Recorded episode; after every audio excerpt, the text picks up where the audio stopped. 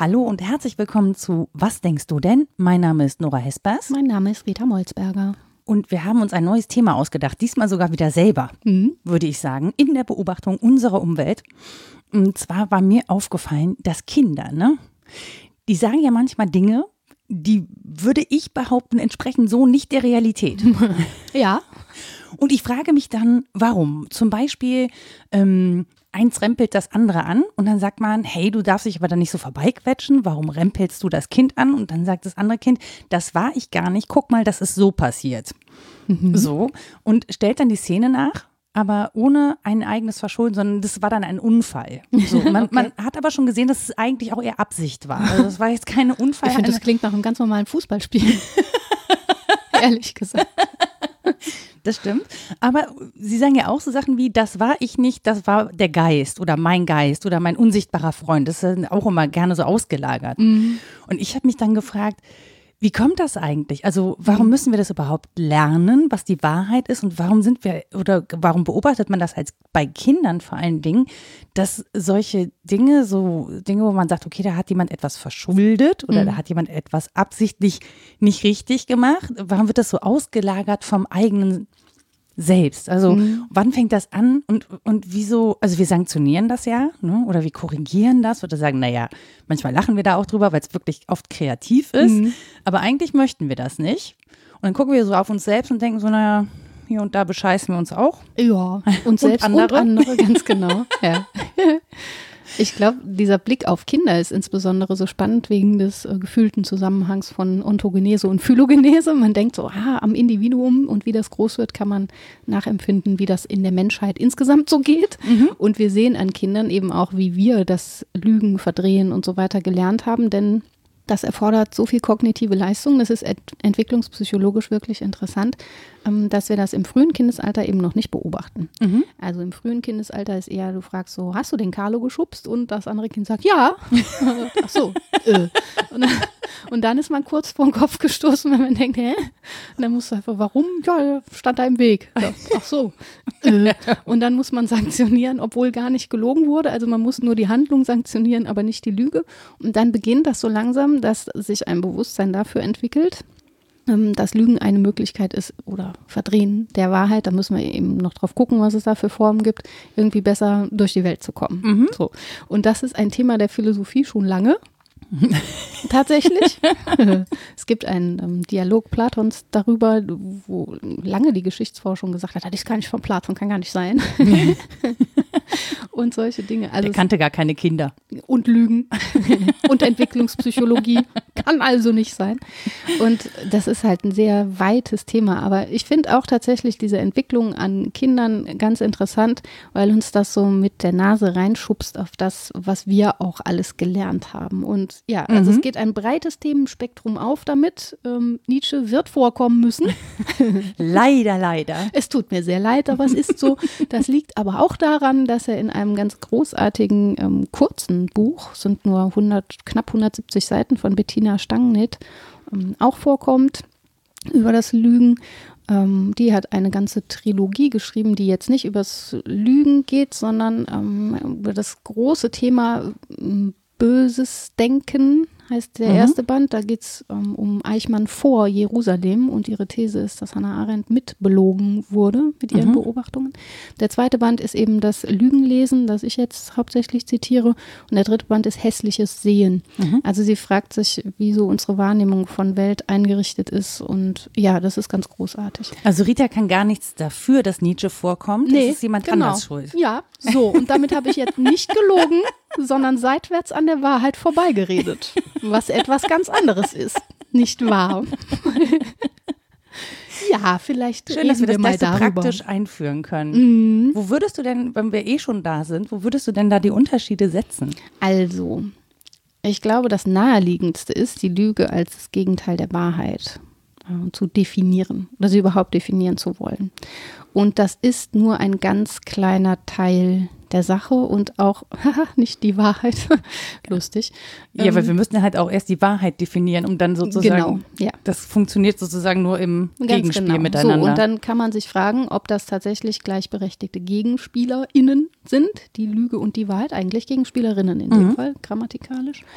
Und man kommt ähm, recht bald zu der Überzeugung, dass dem nicht so ist, was eine Beruhigung sein kann. Mhm. Denn natürlich kann man sagen, Lüge ist alles das, was nicht Wahrheit ist, ist also so die Negativfolie. Aber bei Stanglet heißt es auch mit umgekehrten Vorzeichen ließe sich gut rechnen. Also mhm. wenn das nur das Negativ davon wäre, hätten wir eigentlich kein Problem mit der Lüge.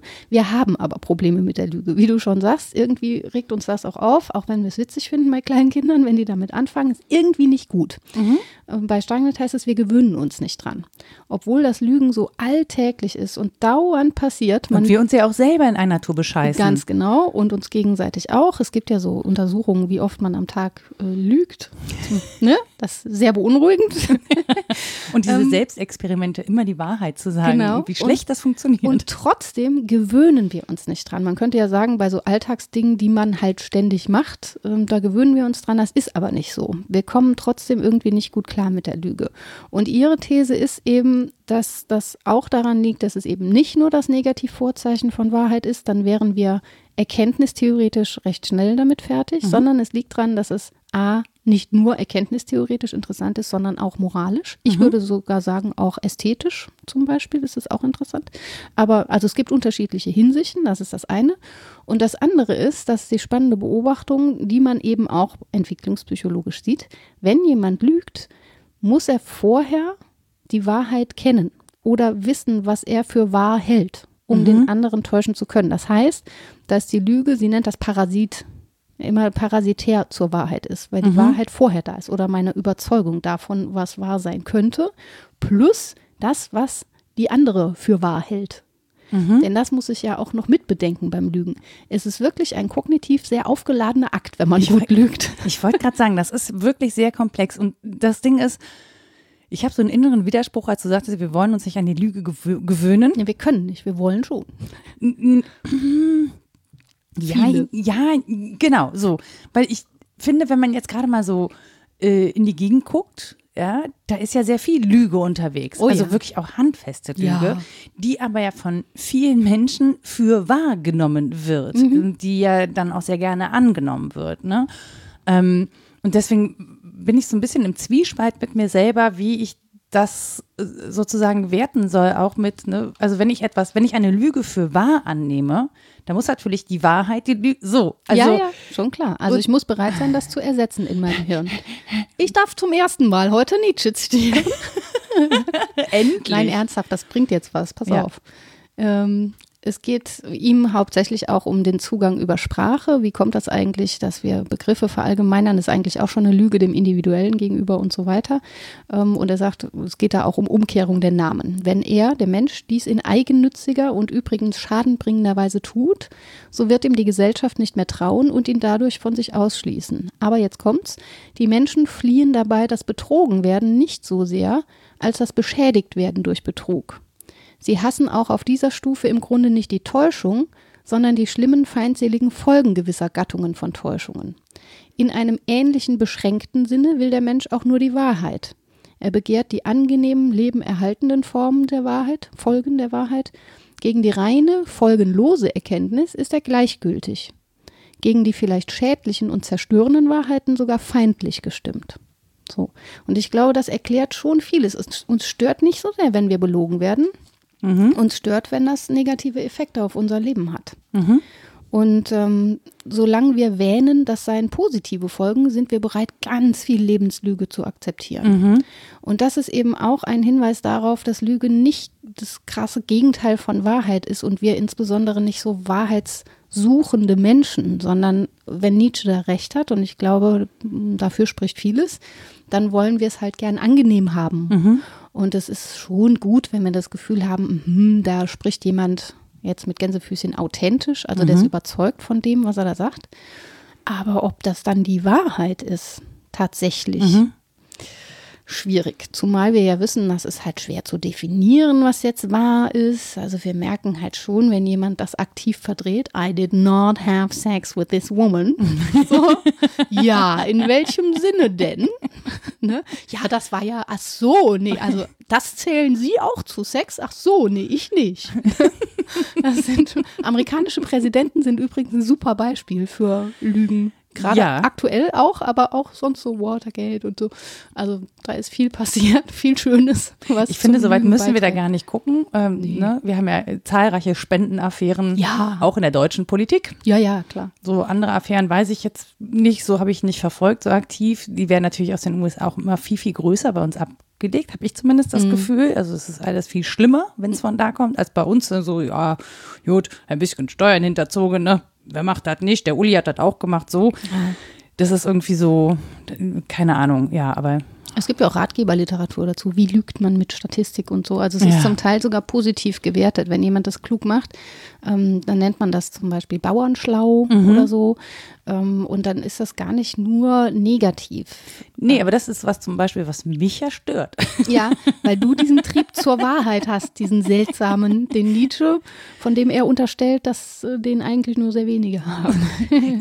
Ja, wobei ich das auch nicht so, also so 100 Prozent sagen würde, aber ich, ich würde eher sagen, ich habe vielleicht den Trieb zum Auftreten aufdecken, mhm. so zum, ja. zum Erforschen oder so. Ich ja, weiß gar nicht, ob es die Wahrheit ist oder ob ich einfach den Trieb habe, Dinge zu erforschen und auf den, auf den Grund zu gehen. Mhm. Ich will, glaube ich, einfach nur den Grund immer wissen, ob das dann Wahrheit ist.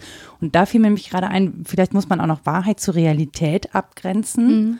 Ähm, und da musste ich an äh, das Buch Exit Racism zu Poker Ogette denken. Mhm. Das geht zusammen mit dem, was sie als Happy Land bezeichnet. Ja. Also, dass ne, Menschen, weiße privilegierte Menschen in einem Happy Land leben, das können sie nur, solange sie sozusagen die Wahrheit oder die Lebensrealität von schwarzen Personen oder äh, People of Color ignorieren mhm. oder Menschen, die eben selbige Privilegien in der Gesellschaft nicht haben. Und wenn man sozusagen diese, diese Lüge, die einen so in diesen sicheren Raum wirft ne, mhm. ne, und einen so selbstverständlich sein lässt, wenn man die entdeckt hat, dann muss man halt aus Happy Land ausziehen. Ja. Dann ist man halt nicht mehr glücklich, ja. ähm, weil man im Angesicht dessen, was anderen an Unrecht widerfährt, nicht mehr glücklich sein kann. Mhm. Was mir gerade auffällt, ist ähm, die ähm, Metaphernwelt drumherum hat tatsächlich auch mit Dunkel und Hell zu tun. Man nennt das ja White ja. Lies, ne? die Notlüge. Ähm, da müssen wir auch noch drüber sprechen, wann die äh, Lügen so anders qualifiziert werden. Mhm. Und ähm, die Lüge wird grundsätzlich so als das Dunkle und die Wahrheit als das Helle dargestellt. Mhm. Bei uns insbesondere wegen der Aufklärung. Mhm. Und es ist schon recht seltsam, dass man sich das Dunkle angucken will, indem man Licht in die Sache bringt. Mhm. Ne? Das ist ein ähnliches Paradox. Ich muss eigentlich viel außen vor lassen, um weiter in meinem Lichtkreis, Dunstkreis sein zu können, mhm. ohne zu wissen äh, oder bewusst zu wissen, was da draußen noch alles sichtbar wäre. Mhm. Und das ist, ja, das ist diese Metapher, ne? Happy Land verlassen. Und das ist natürlich schwierig, sich das Dunkle anzugucken, nicht nur, weil wir es dazu erhellen müssen und es dann nicht mehr dunkel ist, sondern weil das Dunkle in uns ist. Mhm.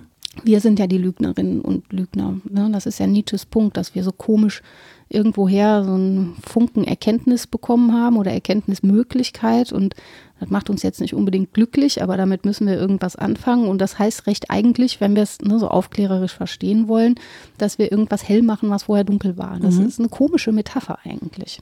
Und damit kommen wir der Lüge eben auch nicht so richtig nah, weil sie dann nicht mehr dasselbe ist, wenn wir sie angucken unter der Maßgabe, was daran war. Es gibt mhm. so ein mhm. schönes Album vom Farin Urlaub Racing Team, die Wahrheit übers Lügen. Sie haben es auch schon vor uns gedacht. Ja, das können ja, wir alle. Toll. Ja, naja. Ja, was, es hat halt so viele spannende Aspekte, finde ich. Also es ist ein Riesenreichtum an Bandbreiten. Mhm. So. Also eben nicht nur das Gegenteil von Wahrheit ist Lüge, sondern dann gibt es noch Mehrdeutigkeiten, Verdeckung von Tatsachen. Das ist mhm. das, was du dann auf abdecken willst, glaube ich. Verstellung, Heuchelei, Konvention, das ist bei Nietzsche so ein Riesending. Er sagt, das ganze Lügen ist eigentlich ähm, konventionell und wir müssen lernen zu lügen. Das mhm. ist ja das auch, was die Kinder machen, um irgendwie gut durch den Alltag zu kommen. Also sind wir recht eigentlich nicht an der Wahrheit orientiert. Und dann gibt es eben auch noch die Notlüge, die jemand anderem Nutzen bringen soll und so weiter. Und naja, also historisch haben sich viele darum bemüht, kaum jemand mit dem ähnlichen Rigorismus wie Kant.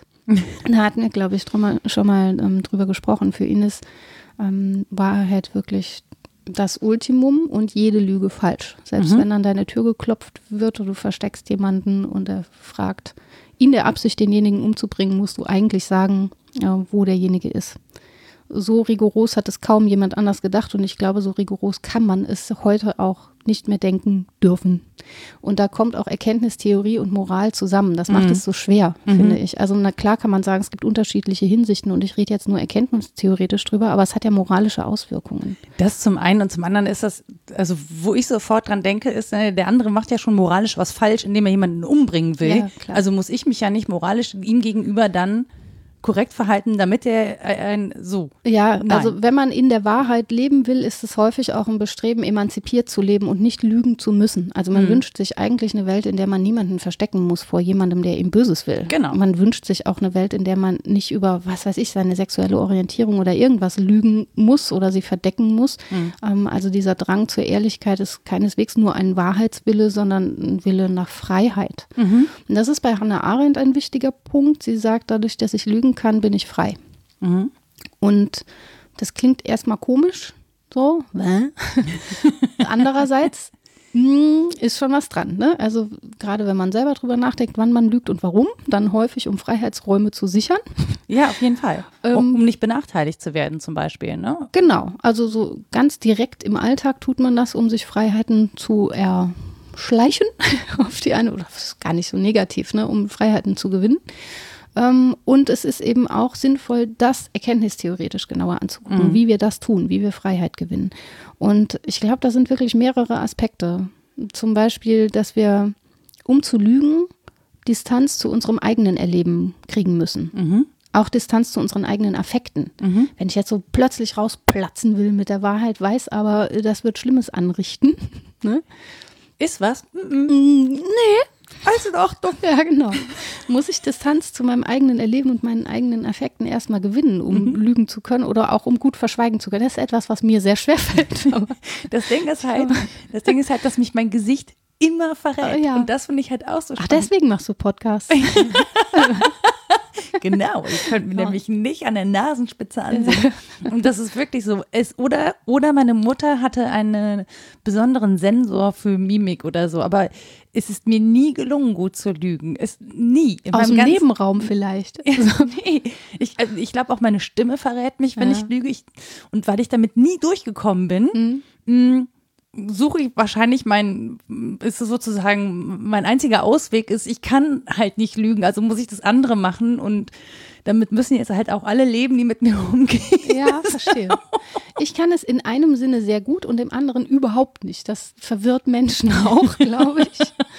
Also ja, ne, mit dem, was ich so mit mir rumtrage, ist es ganz ähm, schwer, die Überzeugungen der anderen sicher einzuschätzen, mhm. weil ich das häufig nicht erkenne mhm. in deren Gesichtern. Da mich kannst du super belügen mit Mimik. Würde ich und aber dann, gar nicht wollen. Dann raff ich gar nicht, was deren Überzeugung jetzt gerade ist. Was ich aber sehr gut kann, ist ähm, das Prinzip, unter der Laterne ist es immer am dunkelsten. Also derart harsch zu sagen, was ich tatsächlich denke, dass die anderen denken, das sei ein Witz. so.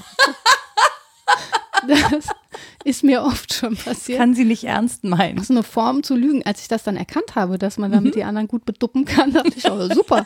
Da bin ich ja noch dazu moralisch fein raus, weil ich sage ja nur, was ich tatsächlich denke. Glaubst du ernsthaft, ich bin aus dem Fenster gestiegen, um hier nachts Party zu machen? So. Ja, fertig. Ne? Die Rita doch nicht, nee, niemals. Nee, eben. Und darum geht es nämlich auch, dass wir nicht nur Abstand zu unseren eigenen Überzeugungen gewinnen, sondern dass wir die dem anderen so präsentieren, äh, dass es nicht nur um Aussagen geht, sondern auch um eine Glaubhaftigkeit meiner Person. Mhm. Und das ist, glaube ich, das, was uns am Lügen eigentlich stört. Mhm. Dass das so die, die Aufrichtigkeit und die Glaubhaftigkeit der Person mit untergräbt und dass ich mich unglaublich betrogen fühle. Nicht, weil jemand was Unwahres gesagt hat, sondern weil ich den für eine aufrichtige Person gehalten habe. Und dann wahnsinnig enttäuscht bin, wenn das nicht der Fall ist. Und das ist schon ein ernster Aspekt daran, finde ja, ich. Das setzt aber ein Vertrauensverhältnis voraus. Ja, ne? genau. Ja, ja, in irgendeiner Art. Meinetwegen auch, wenn man sich gar nicht kennt. Aber politisch vertraue ich meinen mhm. VolksvertreterInnen ja nun eigentlich auch, dass sie wahr sprechen sollen oder nach ihren Überzeugungen tatsächlich handeln oder meinetwegen auch nach Parteibuch oder so, wenn mhm. es da eine Distanz nach gibt. Irgendwelchen Überzeugungen, nach, ja, solange nach, es welche sind? Nachvollziehbar mhm. halt. Ne? Deswegen fand ich dieses Parteiplakat vor ein paar Jahren so überzeugend, wo nur drauf stand, Inhalte überwinden, die ja. Partei. so, dann, dann ist die Ende. Ist ne? ehrlich, ne? ja. ja. Das ist ehrlich und gleichzeitig halt das Verlogenste, was man machen kann. Das war schon ziemlich perfide. Mhm. Ja, und ähm, worauf ich hinaus wollte mit diesem, diese Verlogenheit der Person, also dass es nicht nur das Aussagensystem ist, was mich stört, sondern mh, mm, das Personelle. Ähm, das bedeutet eben auch, dass wir uns immer auch um die moralischen Aspekte kümmern müssen und mhm. nicht rein erkenntnistheoretisch drüber reden können, meiner Überzeugung nach. Das heißt aber auch, und das ist eine weitere Voraussetzung, die ich erfüllen muss, um gut lügen zu können, ich muss mich ähm, meines eigenen, muss mir meines eigenen Ichs mhm. sehr bewusst sein. Denn wenn ich allzu viel ständig lüge und nicht mehr diese Differenz zwischen dem, was ich eigentlich für wahr halte und dem, was ich den anderen sage, aufrechterhalten kann, dann werde ich nicht mehr wissen, wer ich bin. Und wenn dir das egal ist? Das geht natürlich, dann führe ich aber eine Existenz in Rollen nur noch. Also dann komme ich nicht mehr zu mir selbst. Das ist was, was ich ähm, Fatih Chevicolo so gern fragen wollte oder auch Menschen, die viel parodieren, mhm. ähm, wie sie das gut hinkriegen, dann noch zu sagen, und das sind meine Rollen und das bin ich. Mhm. Das ist ja häufig gar nicht so einfach, das, das noch stimmt. auseinander zu dividieren. Und das ist ja noch nicht mal gelogen. Das Für alle, die die Folge übrigens nicht kennen, das ist eine ältere Folge. Ich verlinke euch die einfach. Dann könnt ja. ihr euch die anhören. Da haben wir nämlich auch über das Ich gesprochen und aus seiner Perspektive als eben Schauspieler und Kabarettist, mhm. ähm, wie er da das Selbst und das Ich definiert. Genau.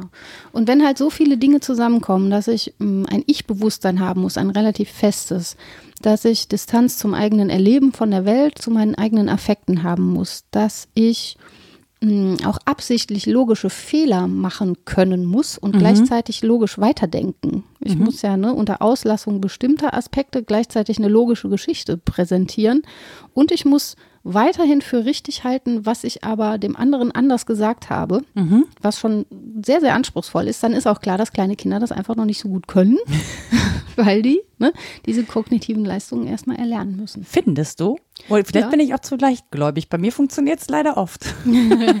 Dass sie dich beduppen oder was? Ja. Nee, die Mama hat gesagt, ich muss das nicht anziehen. Und weil ich das ja nicht überprüfen kann, ich bin ja jemand, ja. zwei Quellenprinzip, dann nicht möglich. Und du willst ja auch nicht ne, im, vor dem Kind, nee, jetzt rufe ich erstmal die Mama an, ob das stimmt. Das ja, ist ja auch so klar. Vertrauensgeschichten und so.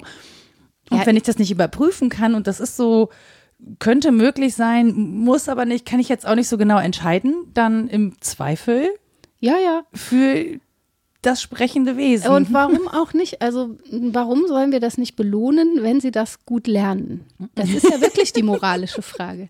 Sonst finden wir alles super gut, was sie. Ja, ja, weil du nicht beschissen werden willst. Aber eigentlich haben sie eine tolle Leistung vollbracht. Wir belohnen, was weiß ich was, wie die Bilder gemalt werden, hast aber super gemacht und was sie sonst alles lernen. Endlich kannst du die Socken alleine anziehen. Aber bei der ersten Lüge sagen wir nicht, wow, du hast jetzt aber wirklich Distanz zu deinen eigenen Überzeugungen aufgebaut und mir etwas anderes präsentiert.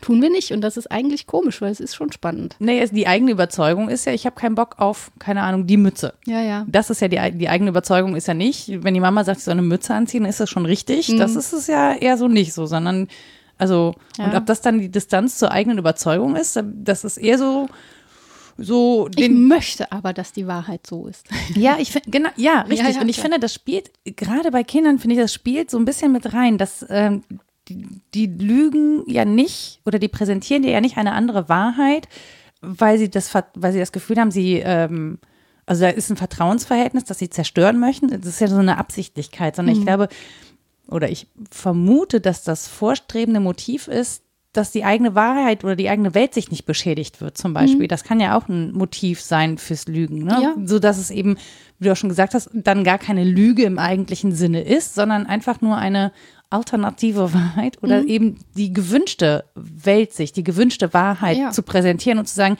ich möchte aber, dass das so ist und ich möchte, dass du sozusagen da in den Konsens mit mir gehst, damit ich das machen kann, ja. was ich möchte. Es ist Vorteil aber, verschaffen. es ist genauso irritierend, wenn sie das ehrlich sagen. Also ähm, mein Kind ist noch in diesem Stadium oder vielleicht bleibt es darin, ich weiß es nicht. Ich es ist halt auch nicht. ein seltsames Kind, das sagt nicht, das, das lügt dann nicht, sondern sagt, ich möchte aber lieber, dass das so und so ist. Ja. Und dann, was soll ich denn da sagen? also, ich möchte aber keine Mütze brauchen. Das, das, ist ganz schön äh, schlau. Äh, äh, und dann führt das zu recht langen Diskussionen. Ja, das ist mir jetzt schon über. Ähm, das führt zu recht langen Diskussionen, weil ich sage, das verstehe ich, dass du das nicht möchten möchtest. Brauchen möchtest, tun. Äh, aber es ist halt notwendig, weil es draußen zu kalt ist. Ja, aber ich möchte nicht, dass es draußen zu kalt ist. Ja. Gut. Ja. Es weist auf den Kern des Problems hin. Ja, genau. Und, und wenn der so flunkert, ne, nicht lügen, sondern flunkern, dann sagt er häufig ja. Nein. Ich frage, ist das wirklich so? Ja. Und eine Sekunde später, nein. So, die doofe Mama hat vielleicht nicht gerafft, dass ich sie gerade belogen habe. Dann sage ich sie lieber nochmal charmant. Und ich weiß nicht, wie ich damit umgehen soll. Es ist wirklich schwierig, damit umzugehen. Aber es ist, es ist vielleicht genau dieses Stadium, rauszufinden, auf welche Weise man am ehesten das kriegt, was man will. Und bei mir kriegt man halt am ehesten, was man will, indem man das einfach ehrlich sagt. Mhm. So. Weil ich dann meistens recht entwaffnet bin und sage, ja gut, okay, dann versuchen wir mal die Bedürfnisse irgendwie anzugleichen. Wohingegen, wenn man mich so hart anlügt, da kriegt man halt nicht, was man will. Das funktioniert bei mir noch nicht so gut, bis er es so gut macht, dass ich es nicht mehr raffe. Ja, genau. Das genau. gegenüber. Und dann. Ähm, da bin ich gespannt, wann sich das entwickelt. Ja, mal gucken. Ich bringe es ihm nicht bei. Von mir hat er das nicht, ja, genau. Schatz. ja, ich finde das halt, ich weiß noch, das erste Mal habe ich halt wirklich mit Begeisterung aufgenommen, weil ich dachte, ach, guck mal, das ist so ein Entwicklungsschritt. Ja, mhm. ist total spannend, das mit Sprache auch zu können. Also wirklich eine Distanz zu dem zu schaffen, was eigentlich in meinem Köpfchen gerade vorgeht und dann was anderes zu sagen. Und das ist ja auch eine weitere Voraussetzung, so gut Sprache zu beherrschen, mhm dass ich meine eigenen Absichten in etwas kleiden kann. Gut, auf Sprache guckt man, Gestik, Mimik und all das zählt ich ja auch dazu. Sagen, also das muss ja Medienkompetenz zu haben. Ja, das muss ja synchron sein. Das, ja. Bei mir läuft es halt nicht synchron, deswegen funktioniert es halt bei mir nicht. Ja. Null. Ähm, und Menschen, die richtig gut lügen können, bei denen läuft es ja synchron. Da muss ja schon irgendwie Gesichtsleser sein, damit er, es gibt ja dann immer diese spannenden Gesichtsleser und da hat er mit der Augenbraue kurz gezuckt. Kann ich nicht drüber lachen, ist für mich ein Überlebensprogramm. ja, ähm, aber ich kann das zum Beispiel nicht. Also ja. ich würde. Kann man lernen? Genau, das, ich müsste das dann lernen. ist teuer. nee, wirklich. Also es gibt gute Programme online. Und das Witzige ist, ähm, wer die hauptsächlich benutzt. Mhm. Die Polizei. Die Polizei ist äh, Nutzerin Nummer eins für Verhöre. Ähm, dann äh, so Illusionisten mhm. für auf der Bühne mhm. und Autisten. Weil wir das halt brauchen. äh, ja, und dann huschen ganz schnell so Gesichtsausdrücke über ein belebtes Gesicht, mhm. möglichst unterschiedlich. Und da muss man so raten, also wissen, wissen lernen, äh. wie da welche Winkel zueinander Ich glaube, ich würde einfach so. wirklich schlecht abschneiden. Ich ja, das meinen oft viele. Ich habe das mal eine Zeit lang, habe ich meine Freundinnen das ausprobieren lassen und alle sagten so, nee, ich kann das auch nicht. Du meinst nur, dass du das nicht kannst. ja, ja. Und dann haben sie mich abgezogen mit 87 Prozent oder so und ich dümpelte bei 19 rum. Also häufig meint man, man sei da gar nicht gut drin, aber so vieles davon ist intuitiv. Es ist wie bei Nietzsche, wir erlernen auch diese Lügenskonvention. Mhm. Wir können eigentlich viel davon, viel mehr, als wir vielleicht denken. Und wenn das, also wir wollten ja noch so ein bisschen, also ne, Wahrheit, Realität mhm. abgleichen. Wenn wir jetzt dazu die Lüge positionieren, wo kommen wir da ungefähr? Also sie ist ja keine Antagonistin nee. zur Wahrheit. Nee. Und wie verhält sich die Lüge mit der Realität? Also, ja, Lügen schaffen schon eigene Realitäten. Ich glaube, da müsste man den Faktor Zeit mit bedenken. Mhm. Und das ist was, was in den frühen Philosophien zur Lüge nicht so sehr vorkommt. Und bei Nietzsche dann so anklingt, dass wir ja, wenn wir lange dieselben Lügen mhm. leben, ähm, eigene Konventionen schaffen, dass das eine eigene Form von Realität wird. Mhm. Und er sagt, unsere Sprache ist eigentlich ein System von Lügen. Ne? Also unsere Begriffe zum Beispiel, habe ich ja eben schon gesagt, wenn wir Baum sagen, abstrahieren wir von all den einzelnen Bäumen, die es eigentlich gibt mhm. und die mhm. eigentlich die Realität wären. Jeder einzelne Baum. Mhm. Und unser Begriff Baum ist dann eigentlich schon dran vorbei geredet. Zumindest. Da würdest du dann sagen, das schmerzt mich erkenntnistheoretisch, ja. das ist eine Eberesche. Ja, genau. Und wenn man das sagt, gucken einen die anderen an und sagen, ja, nervlich. Weil ja, dieses System von Konventionen natürlich in Sprache total repräsentiert ist. Und ich glaube, es ist so ähnlich ähm, wie lange in Lebenslügen zu mhm. leben. Also wer will das qualifizieren, was eine Lüge und was eine eigene Realität mhm. ist? Das ist ja wirklich häufig so, dass das ein System ist, das gut funktioniert, meinetwegen mit logischen Fehlern oder auch mit ästhetischen Fehlern, mhm. aber das für sich gut funktioniert und etabliert ist. Und solange das nicht von außen angefragt ist, ist das eben etwas, was auch Stabilität garantiert. Das heißt, mhm. ich kann eigentlich sagen, das hat eine eigene Realität. Während jemand von außen sagen würde, ja, aber guck mal da und da und da, das ist doch inkonsistent, aber für mich ist es halt konsistent, weil ich andere Erklärungen dafür finde. Mhm. Und das macht es so schwer, das zu positionieren, weil es eben eigene Realitäten schafft. Und ich glaube, das ist eben auch das, was wir jetzt gerade politisch erleben. Mhm. Mhm. Also an Fake News mh, mm, ist natürlich viel ja, Bullshitting. Mhm. Dem Begriff nach. Da geht es nämlich gar nicht mehr um Wahrheit. Das macht den Begriff auch so komisch. Ich finde, es sind eigentlich meistens keine Fake News. Also Der wird auch eigentlich ab, abgelehnt, weil er ja etabliert worden ja, ist genau. von einer Person, eben äh, aufgrund oder um eben ähm, Nachrichten abzuqualifizieren ja. aus seriösen Quellen. Ja, aber auch die Rede von alternativen Fakten. Mhm. Ja, tue ich mich schwer mit, aus ähnlichen Gründen. Ne? Der wird eben schon an vielen Stellen absichtsvoll getäuscht. Genau, und das müsste auch eigentlich benannt werden. Genau, und sich gar nicht mehr um den Wahrheitsgehalt gekümmert, weil es nur noch um die reine Absicht geht dahinter mhm. und nicht darum, ob es überhaupt mit Wahrheit zu tun hat oder nicht. Das ist einfach egal. Mhm. Und da sind wir, glaube ich, bei Formen von Lüge, die sich eben in Realitäten abbilden. Mhm. Und das macht es schwer, das von, von ähm, Wahrheit und Realität so abzusetzen, weil es eben eigene Realitäten schafft, die dann wiederum auch wahr sind. Ja, was halt, was ja an der Stelle total seltsam ist, weil wir sozusagen Wahrheit ja als absolut definieren. Ja. Ne? Und häufig, was, wo ist mir das denn aufgefallen? Genau bei einem Gespräch mit der, mit einer Professorin vom KIT, Gudrun Täter. Ähm, da ging es um Mathematik. Mhm und was wir mit Mathematik machen.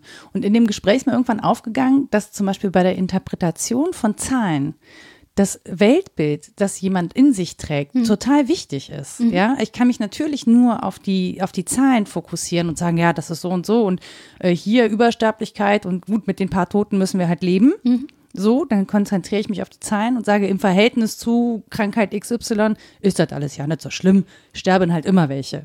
So, das könnte man nüchtern dann so hinsetzen. Das zeugt aber von einem sehr menschenverachtenden Weltbild, das eben das Individuum und das Leben des Individuums nicht mehr wertschätzt. Mhm. Ne? Das sozusagen sagt, es gibt lebenswertes Leben und unlebenswertes mhm. Leben.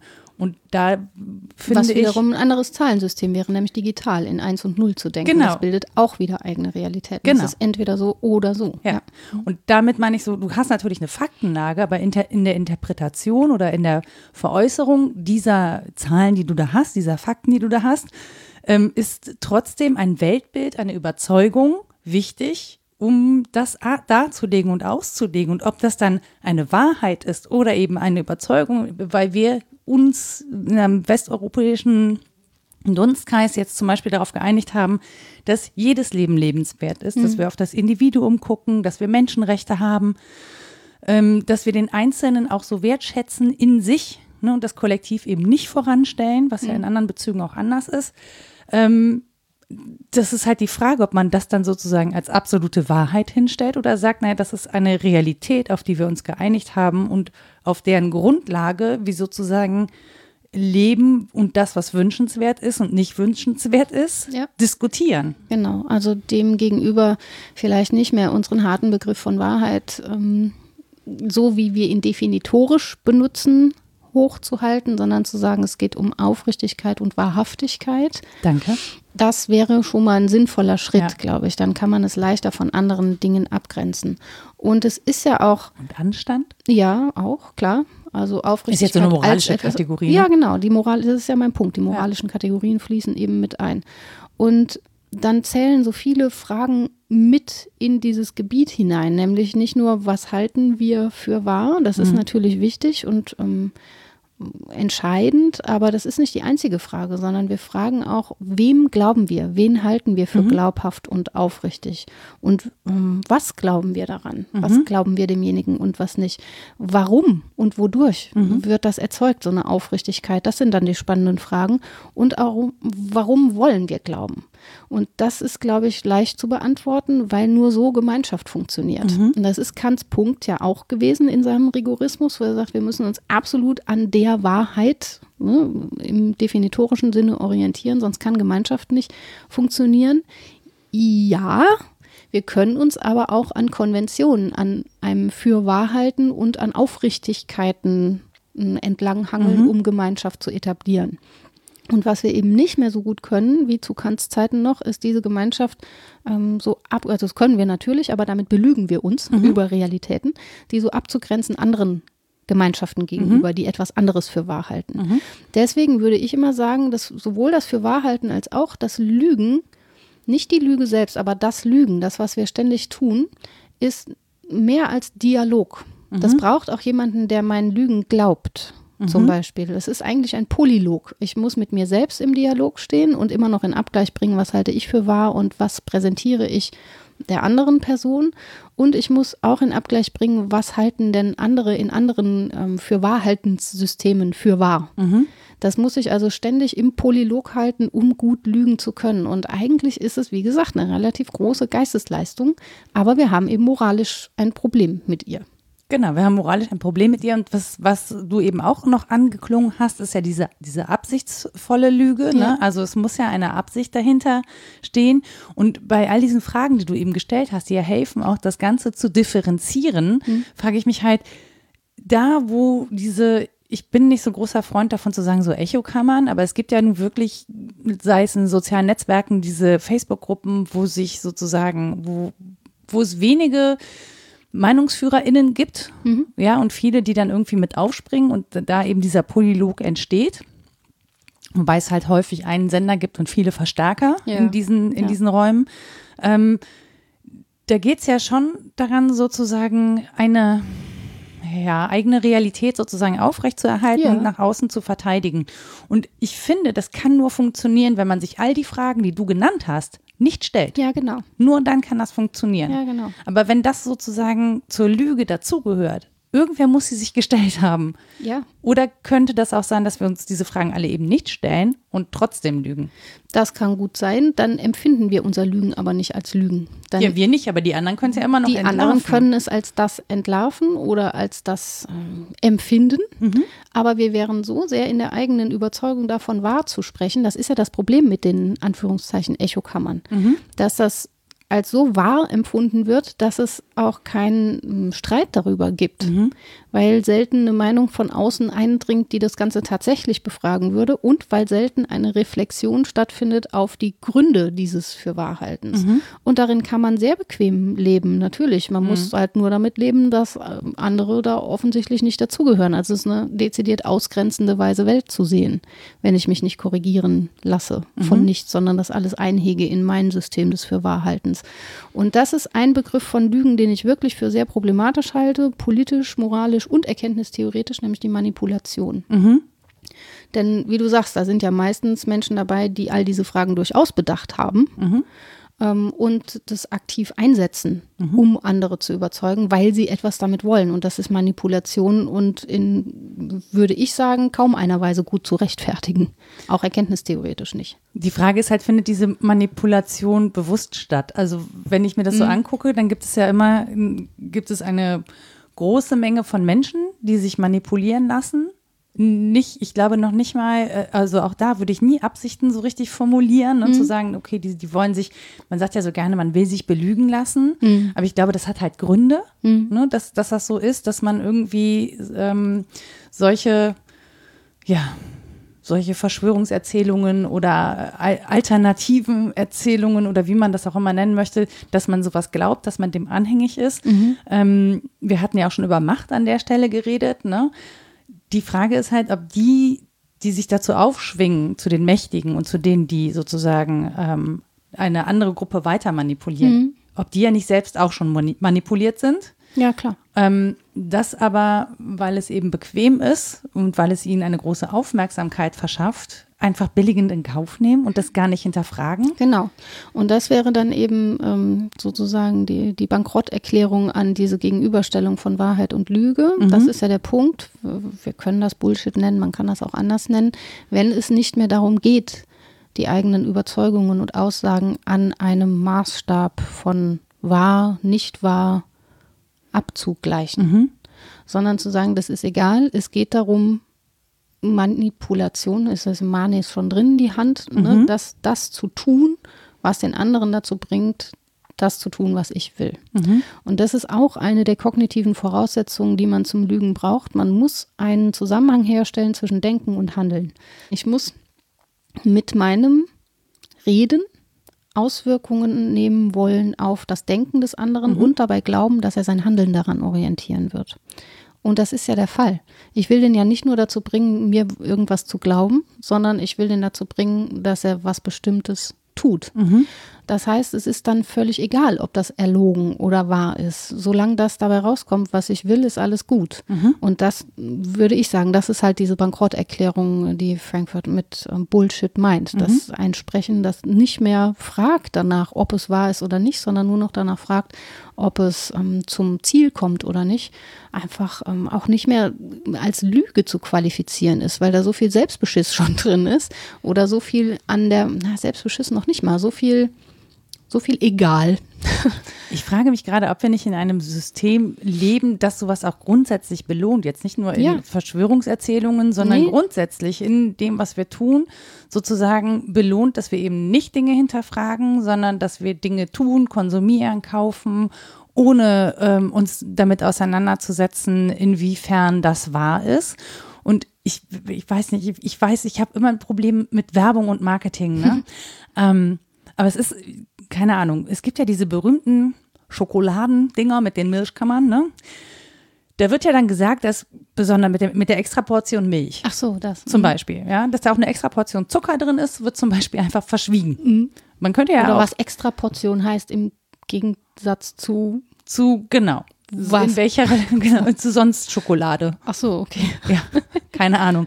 Aber das sind ja genau die Fragen, ne? Und die Frage ist ja, werden wir damit belogen? Mhm. ja, manipuliert? Oder ist es, also, und ich, ich bin der oh. Meinung, es ist eine Manipulation ja, an der Stelle. Ja, ja, es wird natürlich. nämlich ein Begehren erweckt und dann auch suggeriert, es wäre gesund, weil eben der ja. Fokus auf etwas gelegt wird, das vielleicht in den Inhaltsstoffen doch ein bisschen weiter hinten rangiert als andere Dinge und so. Mhm. Ähm, und ich, Aber was ist die Wahrheit über Schokolade? ja. Nee, ernsthaft. Na, ja, aber wenn man sich damit beschäftigt, dann wird es sehr, sehr traurig. Ja, genau. Das ist nämlich, ja. also ein sehr komplexes Thema. Ne? Mhm. Da kommen wir nämlich in so Bezüge wie Kolonialismus, ja. ähm, Handel, Kinderarbeit. Da wollen wir eigentlich gar nicht hingucken. Wir wollen ja. einfach unsere Schokolade essen. Ja, genau.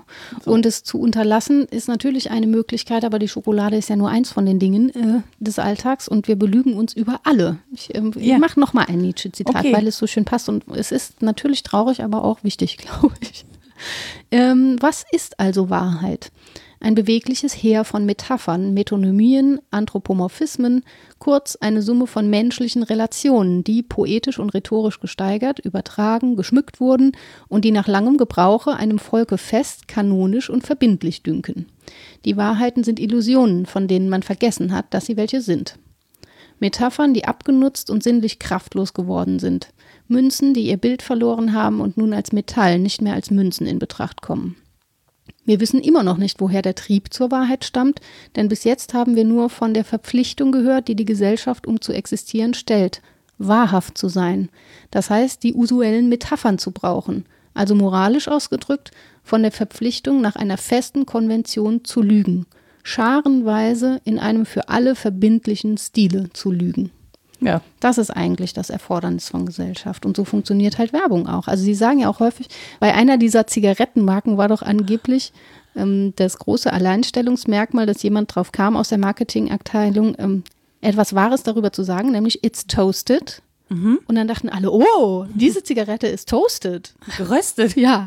Toll. Äh, und zu verschweigen, ob das vielleicht alle anderen auch sind oder so. Also mhm. so ein Ding auszusagen. Und das gibt es ja auch, das ist auch eine Form zu lügen, so absichtlich die Überwahrheit zu sagen. Mhm. Nein, ich bin dir nicht an Dienstag, den 13. Oktober fremdgegangen. Gut, da spürt man dann schon um 11.53 Uhr. Genau. So, äh, das war nämlich schon 11.54 Uhr. Wenn dann äh, ne, so überpräzise mhm. Aussagen gemacht werden, damit kann man eben auch lügen. Man kann mit sehr wahren Aussagen am, an dem vorbeisprechen, was man da so vom anderen nicht gehört haben will und so. Das geht schon alles ganz gut. Aber ist das dann Lüge oder Manipulation? Also ja. ich meine, da ist ja Wahrheit dran, ne? Ja, also klar. Ja, die Lüge ist eben nicht die Negativfolie der Wahrheit. Das ja. ist irgendwas anderes. Aber es ist, ist, schon so abgespeichert bei uns, ne? dass mhm. Lüge das ist, was eben nicht wahr ist. Ja, genau. Und da ist ja auch was dran. Also an vielen Stellen ist es ja mhm. so, dass wir sogar das Gegenteil von Wahrheit sagen. Nein, ich habe das nicht getan, während, während ich weiß, ja, ich habe das getan. Mhm. Das ist natürlich klassisch ähm, von Realität oder Wahrheit, wenn wir das jetzt in eins setzen wollen, das Gegenteil. Aber es gibt eben so viele Formen von Lügen, die das nicht sind, sondern die was anderes sind, dass man dieses ganze Feld übersieht, wenn man nur sagt, ähm, da geht es um Nicht-Wahrheit. Es geht mhm. um sehr viel mehr als das. Ne, und man kann die Wahrheit ja schon auch einsetzen, indem man mit Auslassungen. Ja, klar. Das Erwünschte nach vorne bringt und den Rest halt. Man kann auch über ganz was anderes reden und sehr viel Wahres reden, während man aber was anderes gefragt wurde und das äh, fällt vielen gar nicht so auf. ne? ja. Und dann lügt Oder man tun, sich als, als kompetente Person in den Vordergrund, mhm. weil das ist ja eigentlich das, was wir wollen. Wir wollen als eine bestimmte Person gesehen werden und wir möchten damit Ziele erreichen. Mhm. Und das ist das, was wir machen, ne? unser Selbstbild irgendwie möglichst so darzustellen, sicherstellen, dass es uns stimmig erscheint und auch schön erscheint. Ich mhm. glaube, das guckt man auch nicht so gerne an, dass man sich keineswegs nur selbst belügt, sondern vor dem anderen halt auch wahnsinnig gut dastehen will und deswegen lügt. Das liegt ja schon, also wir hatten es ja auch schon von Authentizität, mhm. diesem schönen Begriff. Ja. Auch das ist ja nur in Bezug zu anderen. Ne? Und natürlich ja. ähm, versuchen wir natürlich, natürlich, natürlich, ähm, versuchen wir wir selbst zu sein. Das heißt aber, wir müssten uns ja transparent sein, was wir nicht sind mhm. und ähm, keinen Wunsch haben, uns in einer bestimmten Form darzustellen. Und sobald wir in eine Öffentlichkeit gehen, gibt es das nicht. Also ja, das müsste eine Öffentlichkeit sein, die alles anerkennt, was ich bin. Auch mit den dunklen Stellen. Das ist ja dieser Drang nach. Es wird sehr still hier auf meiner Seite. nach emanzipiertem Leben eigentlich. Ne? Ich mhm. will mich nicht verstellen müssen. Wenn ich einen lügenfernes Leben imaginiere, heißt das, ich möchte so sein, wie ich bin, in Anerkennung. Aber ich möchte mich nicht verstellen müssen, ist das eine. Das um andere, Anerkennung zu kriegen. Genau, das ja. andere ist aber, ich möchte es aber trotzdem dürfen. Ja, ja, genau. Das Was? ist ja Hannah Arendts Punkt. Wenn ich nicht lügen kann, wenn ich keine Distanz zu meinen eigenen Überzeugungen herstellen kann, wenn ich keine Distanz zu meinen eigenen Affekten habe, wenn hm. ich also immer wahr sprechen muss, ne? das ähm, Autist Feministinnen-Dilemma unter anderem, ähm, dann ist das eine Form von Unfreiheit. Mhm.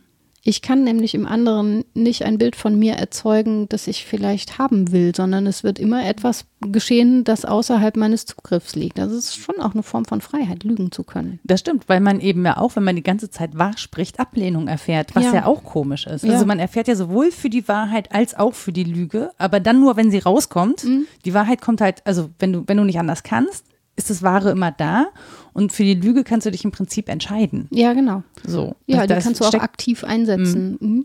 Und auch das ist ja was, was Kinder ähm, zu differenzieren lernen. Genau in dem Alter, wo diese, diese Fähigkeit zu lügen kommt, merken sie auch, dass mit dem Aussprechen der Wahrheit häufig ähm, negative Folgen einhergehen. Mhm. Mama, warum ist der Mann so dick? oh.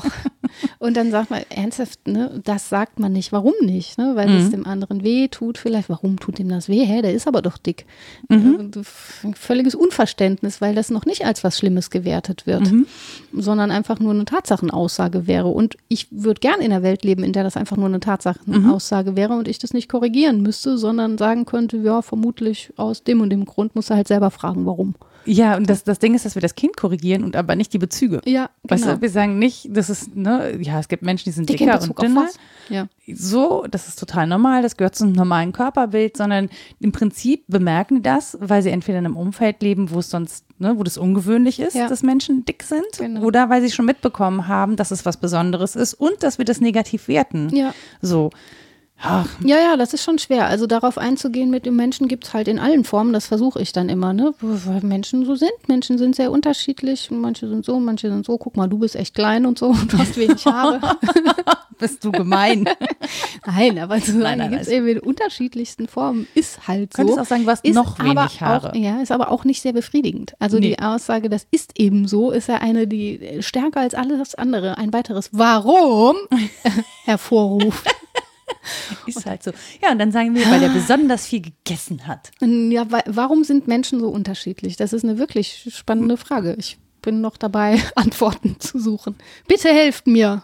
Warum sind Menschen, naja, Welt ist ja sehr unterschiedlich, ne? Das, ja. Wenn ich so durch die, ich reite ja viel durch diese Landschaft und so und dann gucke ich mir an, wie Pflanzen sind und denke Ebereschen so, im Gegensatz zu anderen Bäumen. Mhm. Fichten, gerade alle tot, das haben ja. sie gemein.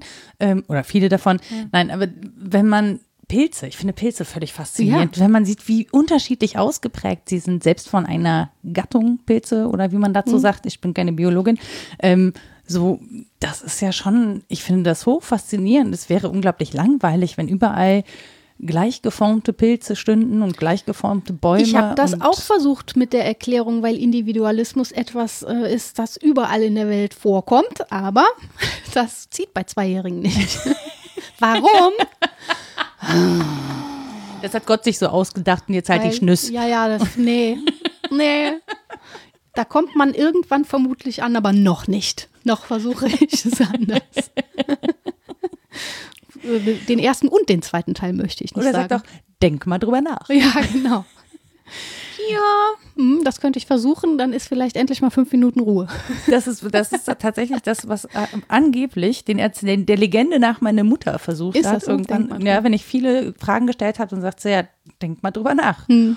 Ich habe es versucht mit dem Gegenteil und so auf Konformismen hingewiesen. So, warum sehen denn Flugzeuge alle gleich aus? Weil die gebaut werden, weil die nicht leben, weil die ne, so gemacht werden, aber alles, was von selbst sich kind, entwickelt. Das ist im Produktionsablauf einfach wesentlich ökonomischer, wenn alles gleich aussieht. Das wäre aber auch im Menschenproduktions Dings natürlich sehr viel einfacher, wenn alle gleich aussehen. Und das ist etwas, was ich durchaus nicht vertreten möchte oder als eine positive These dahin stellen würde. Es gibt Menschen, die sehen das anders. Ich weiß, ich ja. weiß, klar. Nicht, dass wir das wollen würden, aber. Nein, äh, vielleicht belüge ich mich damit ja auch, ne, wie meine Weltsicht ist und dass der Individualismus an den Stellen irgendwie was Gutes ist, was bejahenswertes oder zumindest etwas, das wir gar nicht beurteilen sollten oder mhm. sagen, warum ist der Mensch so und der andere Mensch so, ja, ist eben so, müsste irgendwie genügen. Also es müsste eine Reichhaltigkeit an Phänomenen geben, die ich einfach auch äh, akzeptieren kann, ohne sie gut oder schlecht zu finden. Aber die Konvention, da sind mhm. wir ja wieder bei Wahrheit und Lüge, ne? dass die Konvention eben bestimmte Lügen auch erfordert. Ich bin übrigens, ich überlege die gerade so parallel, ähm, ob man dann Wahrheit nicht als Überzeugungen eigentlich darstellen müsste? Ja, also es gibt ja unterschiedliche Wahrheitstheorien. Wir haben darüber auch schon mal geredet und ähm, das eigentlich am leichtesten zu verteidigende Modell ist das der intersubjektiven Wahrheit. Also, mhm. dass wir uns darauf auf Wahrheiten einigen unbenommen dessen, dass wir manches für wahrer halten als anderes. Da sind wir dann so im Bereich der Ontologie. Welches Sein ist wahrer als das andere oder anders als das andere? Zum Beispiel, wie du sagtest, Zahlen, dass wir bei Mathematik immer irgendwie davon ausgehen, dass sie nicht auslegungsbedürftig sei. Wobei mhm. es ja schon einen Unterschied macht, ob ich digital rechne oder mit römischen Zahlen operiere oder mit arabischen oder wie auch immer. Also das macht alles Unterschiede. Ja. Ähm, Sprache macht Unterschiede übrigens. Klar, ja, klar. Und dass wir uns so dran gewöhnt haben zu sagen, das eine ist irgendwie näher an der Wahrheit oder reinere Wahrheit und das mhm. andere ist unwahr. Ähm, dem entgeht man natürlich, wenn man sagt, wir haben ein Wahrheitsmodell der intersubjektiven Verständigung. Also wir verständigen uns darüber, was wir für wahr halten. Mhm. Aber der Stachel sitzt ja. Ne? Man möchte eigentlich schon mal so eine richtig unabhängige was Absolutes. Wahrheit kennen. Ja, genau, was ja, Absolutes. Sonne geht Na, Sonne geht auf und unter. Mir fällt sofort ein, dass das ja auch irgendwie standpunktabhängig ist. Auch da wirst du von Kindern fertig gemacht. Kinder können dann in allem fertig machen. Kürzlich wurde ich nämlich gefragt, warum die Dinge alle nach unten fallen und ich so, yay, Schwerkraft. Kann ich kurz erklären? Pass auf, Schwerkraft, so und so und so. Antwort, Schwerkraft habe ich erfunden. Was soll ich denn da noch sagen? Nein, glaube ich dir nicht. Du lügst. Wirklich. O-Ton. Super. Ja. Das ist, ja, Leben ist sehr anstrengend geworden seit kurzer Zeit. Aber das ist halt auch diese Entdeckung von Selbstwirksamkeit. Ja, das steckt ja. da ja schon auf. Ja. Erfinde das Gegenteil. Jetzt. Los. Habe ich erfunden. Ja. Ich bin Gott. Was, was soll ich da noch groß sagen, außer, mm, wie du meinst. Intersubjektiv mag das wahr sein. Aber Darüber hinaus wohl kaum. Ich glaube dir nicht. Ich sage nein, ich erkläre es dir später. Ja, genau. Sehr, sehr viel später. Wenn ich tot bin, hinterlasse ich dir einen Brief, in dem steht Einen was. sehr langen Brief. Ja, genau. Mehrere also, tausend Seiten. Sowas macht einen echt fertig. Das ist, ja. Wahrheit und Lüge. Ja, aber es ist vielleicht auch da wieder, ne? In das dem war Moment klar gelogen. Ja, das ist angenehm. Es ist ja. angenehm von sich selber zu denken, man hätte das erfunden. Ja, oder es ging um ganz was anderes. Das weiß man ja auch nicht, um was Vielleicht hat er auch gefunden. Ja, könnte Gemeint sein. und nicht erfunden. Ich habe es gerade verstanden, wohl auch eher nicht. So, ja, das fand ich schon dreist. Habe ich erfunden. So durch die Welt zu gehen, wenn man älter ist, würde einem eine Menge äh, Konventionsbrüche einhandeln. Nun ja, ich habe so ein Gefühl. Geld wollen sie? Das habe ich erfunden. ja, ich habe so ein Gefühl, es gibt Menschen, die tun das. Ja, ja, Die ja. behaupten das ja auch gerade sehr beständig von ja, sich. Ja, das ist halt das Komische, dass wir, das war ja mein Punkt, dass wir wahr sprechen, für Wahrhalten, Lügen und so weiter entwicklungspsychologisch in bestimmter Weise, nämlich konventionsgemäß erlernen mhm. und es aber so Ausnahmefälle gibt. Deswegen hat das bei Stangennet auch ein eigenes Kapitel, die Lüge, das Lügen und der Lügner oder mhm. die Lügnerin, also diese Personen, die das irgendwie aus der frühen Kindheit weiter etabliert haben, ich weiß es nicht, oder in Erwachsenenformen gießen, dass wir diese Formen des frühen Lügens eigentlich bei Erwachsenen nicht mehr vermuten. Mhm. Und dann begegnen sie uns auch im großen Stil und wir sind vor den Kopf gestoßen. Also ich schon. Ich gucke Total, mir das an ja. und denke, wie kann das sein und wie kann das auch so eine große Anhängerschaft das im es. Dialog ich, Das Ding ist, dass ich mich frage, wie kann das funktionieren? Weil es bei mir ja überhaupt gar nicht funktioniert, frage ich mich, wie kann das so funktionieren, dass mhm. man an, mit so viel offensichtlicher Lüge, also es ist ja mhm. wirklich offensichtliche Lüge,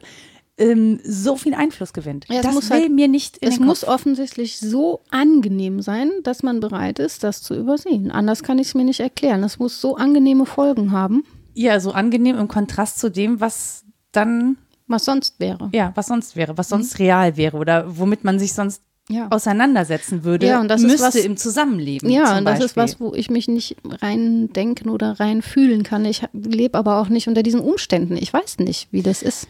Jein, also ich finde, man kann sich insofern reindenken, ich komme schon wieder mit Rassismuskritik. Ne? Ich bin auch keine, ähm, ich habe das auch noch nicht vollständig verstanden an der Stelle. Aber wir fühlen uns ja schon ertappt, wenn wir zum Beispiel rassistisches Denken ähm, reproduzieren. Mhm. Und dann finden im Prinzip ja ähnliche Abwehrmechanismen statt, wie in dem Fall, wenn wir der Lüge überführen. Ja, ja. wenn uns ich jemand bin doch keine Lügnerin, ich bin doch kein Rassist. Genau, so, ja, wir wehren das halt erstmal ab, weil wir sagen, naja, ist, zum einen die Aussage ist, ich habe das nicht absichtlich gemacht mhm. und das stimmt ja im Zweifel auch, ne? Mm, dann wollen wir aber auch nicht so gerne zugeben, dass wir uns dessen nicht bewusst sind. Mhm. So. Was uns dann noch schwer, schwer fällt, ist an uns selber zu erkennen, dass wir uns damit einen Vorteil verschafft haben ja. oder dass es uns einen Vorteil verschafft. Dass es um Privilegien geht in der einen oder anderen Dass es Form. um Privilegien geht. Mhm. Und ich glaube, das ist sehr ähnlich. Also jetzt, wo wir drüber sprechen, denke ich so, das hat sehr ähnliche Bezüge irgendwie. Auf ne? jeden Fall. Dass wir das auch abwehren und ähm, auch gerade, wenn wir dabei erwischt werden, ähm, absichtlich gelogen zu haben, zum Beispiel, das ist ja auch total schambehaftet. Wir tun es ja, wir tun es ja, ja. obwohl das ständig, das meine ich ja. Ja, mit, das Risiko gehen wir ein. Genau. Und das meint auch Stangnet mit dem, wir gewöhnen uns nicht dran. Man könnte ja sagen, ja, das ist doch ganz normal. Alle tun das ständig. Und wenn ich erwischt werde, kann ich sagen, ach, na ja, jetzt hast du mich halt mal erwischt, aber du machst das ja auch ständig, kann doch so schlimm nicht sein. Aber das ist es eben nicht. Wir fühlen uns da ertappt und wir sind beschämt und all diese Dinge. Ich suche gerade die Stelle. Ähm, und wir halten uns aber interessanterweise ja selber für besser. Also wir glauben ja, ja in dem Moment, wo wir jemand anderen der Lüge bezichtigen, glauben wir, dass wir diejenigen sind, die sowas niemals tun würden. Das oder wir glauben, dass unsere Wahrheiten, also das, was wir für wahr halten, ähm, so viel mehr wert ist als das, was mh, mm, der, der mich gerade belogen hat, ja. für wahr hält. Dass man das irgendwie so in Rangfolgen bringt und, mhm. und sagt, was ich aber für richtig halte, das ist so viel wertvoller als das, was du mir da präsentiert hast. Wie kannst du das tun? Und das ist natürlich hoch unfair, auch der Sache gegenüber, denn wenn wir schon sagen, wir sind in einem Modell intersubjektiver Wahrheit, dann müssen wir auch anerkennen, ähm, dass die vermutlich zwei unterschiedliche Gehalte haben, mhm. unterschiedlich überzeugend sind, aber erstmal alle dadurch gerechtfertigt sind, dass jemand sie glaubt. Also muss ich erst nach dessen Gründen fragen. Ich habe mal gerade die Stelle gefunden, das ist nämlich wirklich ja. eine Parallele, wie du sagst. Ähm, die erstaunliche Fertigkeit ist plötzlich ganz genau zu nehmen, wenn man aufgeflogen ist. Mhm. Das kennen wir alle. Ja. Und jetzt setzt sie dem so gegenüber. Zur Lüge gehört die Absicht. Aber ich wollte doch gar nichts. Die Lüge ist eine Mitteilung. Aber ich habe doch nur so vor mich hingeredet. Die Lüge ist eine Aussage. Aber ich habe doch gar nichts gesagt und meinen Blick, meine Geste, das hast du alles missverstanden. Die Lüge ist eine Irreführung. Aber es war doch gar nicht ernst gemeint. Der Lügner spricht wieder besseres Wissen. Aber so genau habe ich es ja gar nicht gewusst. Der Lügner sagt nicht die Wahrheit. Aber für mich war das die Wahrheit. Und ach, die Wahrheit, gibt es sie überhaupt? Das ist ein, ein wichtiger Punkt. Ne? Mhm.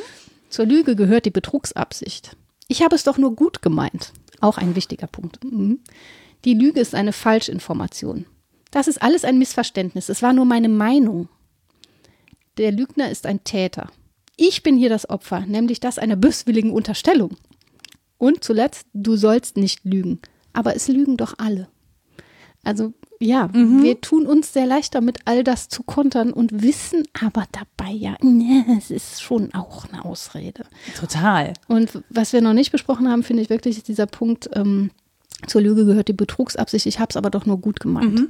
Das macht nochmal so ein ganz großes Feld von Lügen auf in die ich mich auch zurückziehen kann, auch in politischer Hinsicht zum Beispiel, und mhm. zu sagen, ich will aber doch das Gute für ganz viele. Das Beste. Ja, am und, liebsten das Beste. Und deswegen ist es nötig und die anderen verstehen es doch anders auch nicht oder meinetwegen auch im Journalismus. Keine Botschaften, die länger sind als das und das oder mhm. komplexer als das und das. Sagen, hört doch keiner zu und es ist aber doch wichtig, dass wir es vermitteln. Pädagogisch genauso. Man muss es runterbrechen. Und ich denke, nein, warum? Die, also den anderen zu unterstellen, sie seien zu doof, ist auch eine, möglicherweise eine Lüge. Das weiß ich doch alles noch. Ich gucke ganz ganz beschämt noch auf den Boden. Wieso? weil ich jetzt Aber so ich hatte doch nur Gutes vor. Genau, ja, ja, nee, weil ich so ein, so ein Erklärbärchen ja auch gerne bin und Leuten äh, manchmal Sachen erkläre. Das Erklärbärchen. Die sie, die sie eigentlich auch wissen. Du Lügen-Erklärbärchen. Ja, aber je nachdem, wie sie Dinge formulieren, gehe ich davon aus, dass sie das vielleicht nicht wissen. Ja. Erkläre das dann und das ist sehr unangenehm für auch, alle Beteiligten. Das ist Women's Planning statt Men's ja. Planning. Ja, das kann ich sehr, sehr gut. Ja. Aber ich möchte mich verteidigen. Nein, das ist kommt ja auch oft damit, ne? Ja, also man ja, möchte das, das auf jeden Fall verteidigen. Ja, ja. Ja, klar. Ich verteidige das jetzt nicht. Ich stehe jetzt dazu, es schmerzt in meiner Brust. Ja, das ist bei mir oft auch so, wenn ich erkenne, an welchen Stellen ich lüge. Aber zum Glück geben uns ja die Wahrheitstheorien recht, die sich eben vom Kantschen Rigorismus etwas abwenden und sagen, na ja, da gibt es schon Ausnahmeformen, zum Beispiel ähm, was habe ich gelesen, gegenüber Kranken, mhm. also in einer bestimmten Weise zu lügen oder zur Wahrung eines Geheimnisses zu lügen, mhm. ist irgendwie moralisch okay.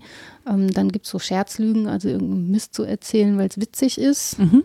Wobei, ja, da darf man auch genauer hingucken, finde ich, wem das so alles wehtut. Naja, äh, Höflichkeit und Diplomatie sind im Prinzip ja auch Weisen zu lügen. Also wir hatten ja, ja da, darüber da hatten wir auch schon mal eine Folge, genau, ne? Genau, mhm. darüber, da verweigere ich mich ja nach wie vor. Oder eben auch das Verschweigen und jemanden in seinem Irrtum belassen, mhm. weil es derjenigen, demjenigen vielleicht weher tun würde, um den Irrtum zu erkennen. Das ist etwas, was mir sehr, sehr schwer fällt. Mhm. du guckst auch schon wieder so ertappt. ich gucke die ganze Zeit total ertappt. Das Ding ist ja, dass man sich natürlich moralisch damit auseinandersetzen möchte, weil man sich der Wahrheit verpflichtet fühlt und dann so irgendwie so im Nachgang feststellt, ja, mm, wo es unbequem ist, wo man ja. so denkt, na ja, so. aber wenn jemand wirklich sagt, Dinge, also ist überzeugt, ich kann den dann nicht in Ruhe lassen und äh, ja, Hauptsache, man lässt sich selber auch ähm, nicht in Ruhe oder lässt sich vom anderen noch in Unruhe bringen, finde ja. ich. Ich freue mich gerade daran, dass ich erkenne, dass du ertappt guckst, obwohl ein Spuckschutz davor ist. Ich feiere meine Mimikerkenntnis. Yeah! Vielleicht bin ich auch gar nicht so subtil. Ist bei dem Thema jetzt auch relativ naheliegend, das gebe ich schon zu. Es findet in einem gewissen Kontext statt. Ja, das richtig. Das macht sagen. es mir leichter. Ich habe mich halt oft gefragt, wenn das so ist, dass ich mir meines Ich sehr bewusst sein muss oder ein relativ stabiles, eine relativ stabile Ich-Überzeugung haben muss, um gut zu lügen, warum kann ich das dann trotzdem? Habe ich nämlich nicht. Ich denke immer, ich bin so viele. Mhm. Vielleicht belüge ich mich da auch selbst. Vielleicht habe ich ein ganz striktes Ich-Bewusstsein und kann deswegen an manchen Stellen so gut lügen, an anderen kann ich es halt auch gar nicht. Wer weiß das schon so genau. Man kommt sich da halt schlecht selber auf die Schliche. Das ist das dumme Ding mit dem Licht ins Dunkel bringen und in die eigenen Dunkelheiten leuchten. Das genau. ist schwierig. Und das ist ja auch, das haben wir auch schon festgestellt, dass es ja gut ist, dass wir uns eben nicht so transparent und ja. durchsichtig sind, genau. weil das wäre auch einfach unglaublich anstrengend. Ja. Ähm, also ich finde es so schon sehr anstrengend, sich da auf bestimmte Sachen zu verpflichten und sich da eben nicht durchzumogeln und im Bewusstsein, dass man Dinge falsch macht zum Beispiel oder dass Dinge nicht gut sind und man sie trotzdem tut, zu handeln. Weil es würde dich ja auch im Zweifel handlungsunfähig machen, mhm. wenn du eben mit ja. diesen alltäglichen Lügen nicht durchs Leben gehst. Ne? Also, ja, klar. Keine Ahnung. Also es ist halt sehr leicht, aus all dem, was wir jetzt besprochen haben, ein äh, Lob der Lüge zu folgern. Damit macht man sich aber dann auch zu bequem. Also ich glaube, man ja. sollte schon anerkennen, was für eine Leistung das ist, gut zu lügen. Mhm. Man darf aber, und so hat Nietzsche das ja auch gemeint und Stangnet kommt dabei auch letztlich raus, die moralische Ebene nicht völlig anheimstellen. So, genau. Man kann nicht sagen, ach, wir betrachten es ganz außermoralisch, ähm, weil es eben eine moralische Aussage über das Miteinander macht, wenn gelogen wird. Und da muss man zumindest hingucken. Bevorteilen ist ja auch schon so, ein, ja. so eine Lüge im Wort ja, eigentlich, ja. ne? Mhm. Oder übervorteilen, was ja eigentlich heißt, dass du einen Nachteil hast. Aber, ähm, das, wo ich so denke, wo es echt nicht geht, ist übergriffig sein. Hm. Ne? Also wenn ich wirklich hart übergriffig bin an einer bestimmten Stelle. Es lügen immer, ne? Weil ich dem anderen sein Bild von der Welt nehme. Ja, also das zum einen und zum anderen aber auch ihm die Wahrheit nicht zutraue. Das mhm. finde ich ja auch eine Form ja, der Übergriffigkeit. Das ja also nicht zutrauen oder was nicht teilen ja. wollen. Das finde ich auch, ähm, ja. das zählt zu diesem Person sein oder persönlich enttäuscht sein. Hm, ich bin ja nicht nur enttäuscht, weil da jemand nicht wahr gesprochen hat, sondern weil da offensichtlich was seins oder ihres bleiben sollte. Mhm. Nicht bereit war, das zu teilen. Ich habe das aber auch schon gehabt, dass jemand mir sozusagen eine Wahrheit vorenthalten hat, die ja für mich im Prinzip nicht so wichtig ist, persönlich. Mhm. Als ich aber rausgefunden habe, dass, ähm, dass es mir erst im Nachgang erzählt worden ist, dachte ich so, ja, aber warum hast du mir nicht vertraut? Also mhm. warum hast du mir ja, nicht genau. zugetraut, dass ich mit dieser Wahrheit über dich umgehen ja. kann? Ja, genau. So, ähm, was aber ja total persönlich ist. Ne? Ja. Und natürlich ist das ein Übergriff in der Form, dass jemand entscheidet, wie viel an Wahrheit genau. ich vertrage und so. Auf der anderen Seite kommen wir aber ohne diese Vorannahmen ja auch nicht durchs Leben. Ja. Wenn wir nicht gut einschätzen können, wie unser Gegenüber reagiert, dann können wir auch nicht sagen, wie viel oder auch in welcher Form ähm, ne, man kann ja Wahrheit auch in verschiedenen Formen präsentieren oder ehrlich, ehrlich sein auf verschiedene. Es gibt ja nur eine sehr höfliche, freundliche Ehrlichkeit, dann gibt mhm. es eine sehr direkte, unmittelbare, die den anderen so gar nicht äh, dem anderen nicht Rechnung trägt mhm. ne, und auch nicht den Gefühlen des anderen Rechnung trägt. Das ist ja auch nicht immer gut. Nee. Das heißt, ich habe die andere Person ja überhaupt nicht mit einkalkuliert, sondern konzentriere mich wirklich nur auf das, wo ich denke, dass ich wahr spreche, also auf diese ehrliche Aussage, mhm. die ich da tätige. Das ist ja auch nicht zwingend immer nur gut. Ne? Ich glaube, wenn man das so betrachtet, da geht immer so eine Unsicherheit mit einher, ne? Auch in der Resonanz. Also ja, ich spreche über etwas mit dir, das ich für wahr halte, ja. und deine Resonanz ist aber nicht Zustimmung, sondern Ablehnung. Mhm. Das ist ja eine Irritation. Ja, genau. So. Und dann muss man den Abgleich bringen, ob du vielleicht etwas anderes für wahr halten könntest, welchen Begriff von Wahrheit wir überhaupt so etabliert haben und so. Und das ist, glaube ich. Dann haben wir wieder Diskussion. Ja, aber das ist das eigentliche Fazit, dass der Blick auf die Konventionen des Lügens lohnt. Mhm, definitiv. Dass man nach seinen Bedingungen fragen darf, dass man auch nach äh, Figuren fragen darf. Mhm. Also es gibt ja auch so welche, so Ausnahmefiguren, die der Hofnarr der Wahrheiten sagen darf im Gewand des Humors, mhm. wo es dann ertragen wird und so. Ähm, und eben, dass man auch nach der Gewachsenheit dieser Konventionen fragt. Und dann werden sie einem ja schon fragwürdiger. Mhm. Also dann weiß man zumindest, es könnte auch anders gehen. Definitiv. Äh, ja, ich, ich, hatte, ich hatte gerade den Satz im Kopf. Dieter Nur ist kein Hufner. Macht damit, was ihr wollt. Ja, ja.